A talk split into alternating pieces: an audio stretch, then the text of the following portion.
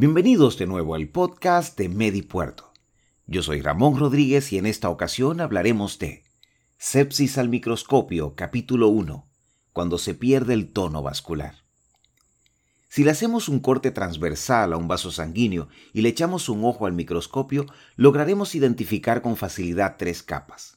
La más externa, conocida también como túnica adventicia, goza de propiedades elásticas que le permiten al vaso resistir cambios de volumen. Esta se destaca principalmente en las venas. Justo en medio alcanzaremos a ver una capa de fibras musculares circunferenciales, más desarrollada en las arterias, pues éstas aguantan la presión con la que la sangre es eyectada del corazón. Por último, veremos una fina capa que entra en contacto con el torrente sanguíneo, conocida como túnica íntima. Si ajustamos los lentes, vislumbraremos que esta túnica íntima se divide a su vez en otras tres subcapas. De fuera hacia adentro, una rica en colágeno que dota de resistencia al vaso, como lo hacía la adventicia de fuera. Si somos perspicaces, en esta zona distinguiremos con frecuencia una glucoproteína denominada factor de von Willebrand, que cobrará una importancia capital en un capítulo adelante. Debajo hay una fina zona de tejido conectivo que separa la subcapa elástica de la que está en contacto directo con el torrente sanguíneo, la que se llama endotelio vascular. El endotelio está compuesto por una simple capa de células con tres funciones esenciales para el correcto desenvolvimiento del aparato cardiovascular.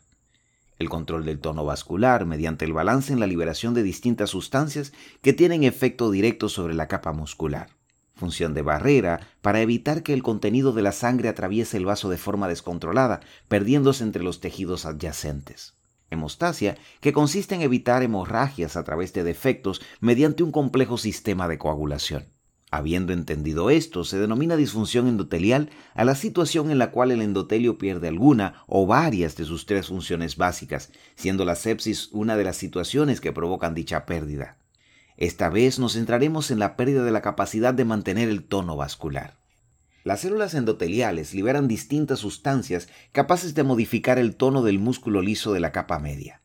Entre ellas se destacan la endotelina, un potente vasoconstrictor, y el óxido nítrico, que se comporta como un poderoso vasodilatador. Además, el sistema nervioso autónomo, mediante la liberación de catecolaminas o acetilcolina, también es capaz de modificar el diámetro de los vasos sanguíneos. Cuando se recibe una agresión ocasionada, por ejemplo, por la presencia de una bacteria, los mastocitos del propio tejido liberan histamina, un potente vasodilatador.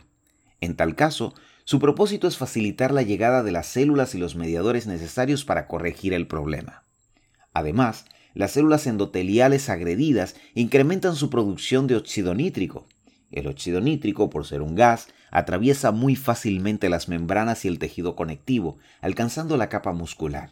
Este gas tiene un efecto peculiar sobre las proteínas, denominado nitrosilación, mediante el cual interfieren sus funciones. Como todos los procesos celulares tienen base proteica, el nitrógeno termina entorpeciendo muchos de ellos, y en el caso de las células musculares evita la contracción. Por otro lado, las células lesionadas liberan de su interior la enzima fosfolipasa, que degrada los fosfolípidos de la membrana para producir ácido araquidónico, mediante el cual se desencadena una cascada que termina generando varios mediadores, como los leucotrienos o las prostaglandinas. Estas últimas, aparte de estimular al hipotálamo para incrementar la temperatura, o sea, ocasionar fiebre, tienen un efecto directo sobre los vasos sanguíneos, ocasionando vasodilatación. En la sepsis hay un proceso inflamatorio generalizado en el que lo mencionado anteriormente se ve multiplicado y en todo el organismo, por lo que hay tendencia a la vasodilatación, lo que ocasiona una distribución errónea del volumen sanguíneo, pues la sangre, en vez de concentrarse en el centro para irrigar los órganos más importantes, se pierde en la periferia.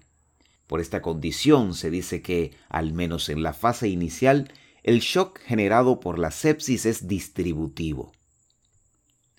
En las publicaciones siguientes aprenderemos cómo la sepsis ocasiona la pérdida de la capacidad de barrera y de hemostasia en el endotelio vascular. Una vez más, gracias por estar ahí. Recuerden suscribirse si no lo han hecho y visitar medipuerto.com para más contenido.